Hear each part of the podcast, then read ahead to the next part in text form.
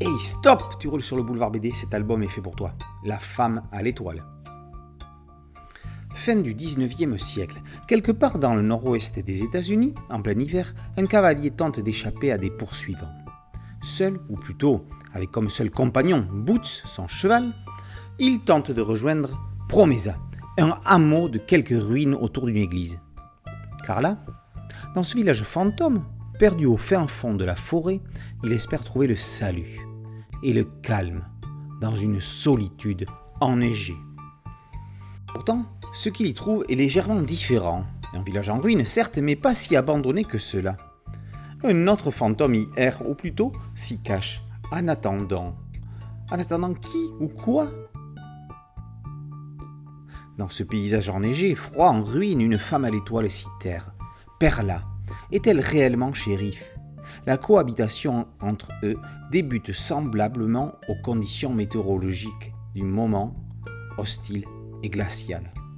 Ils ont chacun leur passé à fuir. Zachary Desmoines, lui, s'installe avec ses cauchemars dans une cabane retapée à la hâte. Ses nuits sont hantées par ses parents, son passé, ses études en médecine abandonnées et sa fuite. Mais pourquoi? Et que dire du vieux Colt de son grand-père, avec une seule cartouche qu'il garde dans ses affaires sans l'utiliser? Bien des mystères et des méandres dans sa tête. Elle, Perla Sledetiviadas, installée dans l'ancien magasin, l'observe de loin. Voit-elle en lui une menace, un simple trappeur perdu ou un chasseur Un chasseur de primes, paumé? Mais les conditions hivernales d'un côté, la solitude de l'autre, l'isolement, fait son œuvre en l'amadouant.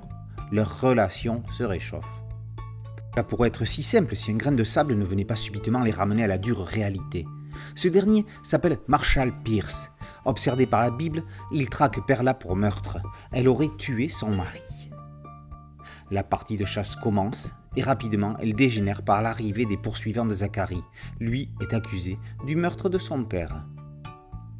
Une chasse au couple dans un environnement sauvage, dans les bourrasques d'une tempête de neige, en mêlant passion, amour, violence, haine et folie.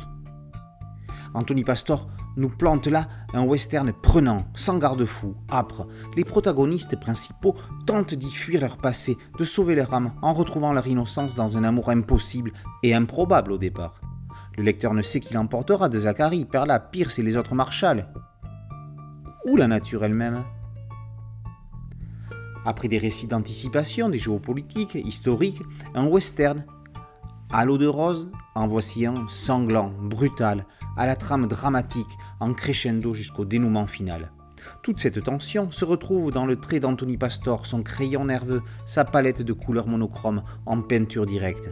Une galerie de portraits impressionnante, expressive, rendant les émotions à l'état brut, superbe de douleur, de colère, de passion. Anthony Pastor nous avait déjà habitués à divers styles et techniques. De Las Rosas au Sentier des Rennes, en passant par son No War, en voici une nouvelle à mettre sur sa palette. Un véritable succès.